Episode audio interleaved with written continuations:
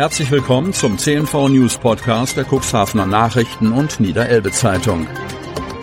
In einer täglichen Zusammenfassung erhalten Sie von Montag bis Samstag die wichtigsten Nachrichten in einem kompakten Format von sechs bis acht Minuten Länge. Am Mikrofon Dieter Büge. Sonnabend, 11. März 2023. Vollbeladener LKW in Hemmoor umgekippt.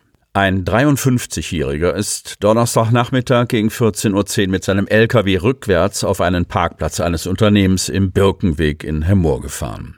Beim Abladen seiner Ladung ist der Sattelzug aus bisher ungeklärter Ursache umgekippt. Der Fahrer eines Otterndorfer Fuhrunternehmens hat etwa 18 Tonnen Mineralgemisch auf den Kippsattelauflieger geladen. Beim Abladen seiner Ladung kippte der Auflieger auf einen großen Müllcontainer, durchbrach einen Eisenzaun und fiel auf einen auf dem Betriebshof abgestellten Sprinter.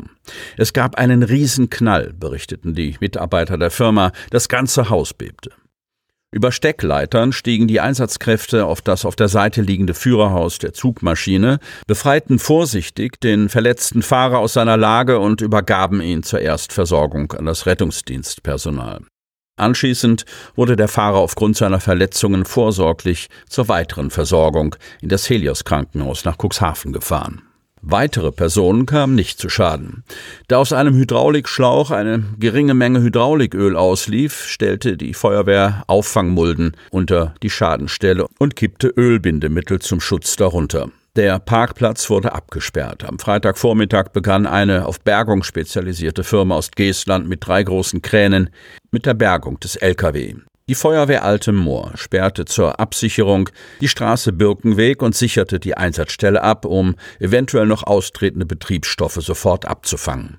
Die Bergung war nach circa drei Stunden beendet. Der Gesamtschaden wird vorerst auf circa 200.000 Euro geschätzt. Gästeinfo soll NHC-Sache werden. Cuxhaven. Im Verwaltungsausschuss hat die Ratspolitik entschieden, einen Geschäftsbesorgungsvertrag mit der Cux Tourismus GmbH kündigen zu lassen. Auf Grundlage dieses Vertrages hatte die CT bislang den Betrieb der Touristinfobüros übernommen. Aufgaben wie Werbung und Gästeinformation sollen in Zukunft unter Federführung der Nordsee Heilbad Cuxhaven GmbH abgewickelt werden.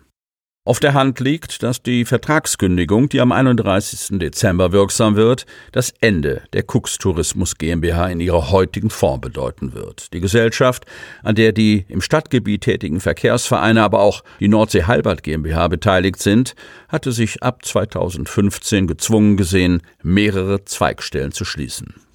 Um Fragen der Kostendeckung ging es seinerzeit. Ein Aspekt, der die CT aufgrund Einbußen auf der einen und steigender Kosten für Energie, Personal und andere Dinge auf der anderen Seite wieder eingeholt haben soll. Nach Angaben des CDU-Ratsherrn Enak Ferlemann hatte die Gesellschaft, die mit Mitteln aus dem Fremdenverkehrsbeitrag finanziert wird, auf eine Aufstockung der an sie fließenden Vergütung gedrungen. Die CT wollte mehr Geld, weil sie keine Verluste machen darf, sagte Ferlemann.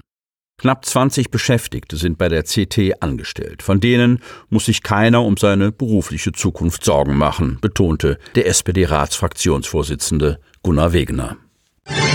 Fischfang in der Nordsee. Keine Einigung über Quoten. Cuxhaven. Mit dem Brexit, dem Ausstieg Großbritanniens aus der EU, ist der Fischfang in der Nordsee eine komplizierte Materie geworden. Im Zentrum steht die Frage, wie viel Fisch darf die EU und damit auch die deutsche Fischerei in den Hoheitsgewässern von Norwegen und Großbritannien fangen. Denn dort, außerhalb der EU, liegen die Hauptfischgründe für Hering und Kabeljau. Diese Verhandlungen sind entscheidend für die Gesamtfangmengen der EU. Nach einem festgeschriebenen Verteilungsschlüssel erhalten dann die jeweiligen Länder ihre nationalen Fangmengen.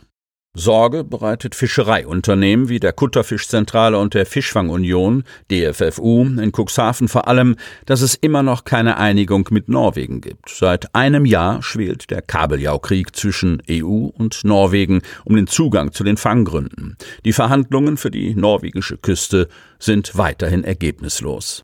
Im Januar hatte sich der hiesige Europaabgeordnete David McAllister, CDU, deshalb in einem Brief an den Europäischen Kommissar für Umwelt, Meer und Fischerei Virginius Sinkevicius gewandt und um einen aktuellen Stand in den bilateralen Konsultationen zwischen der EU und Norwegen für 2023 gebeten.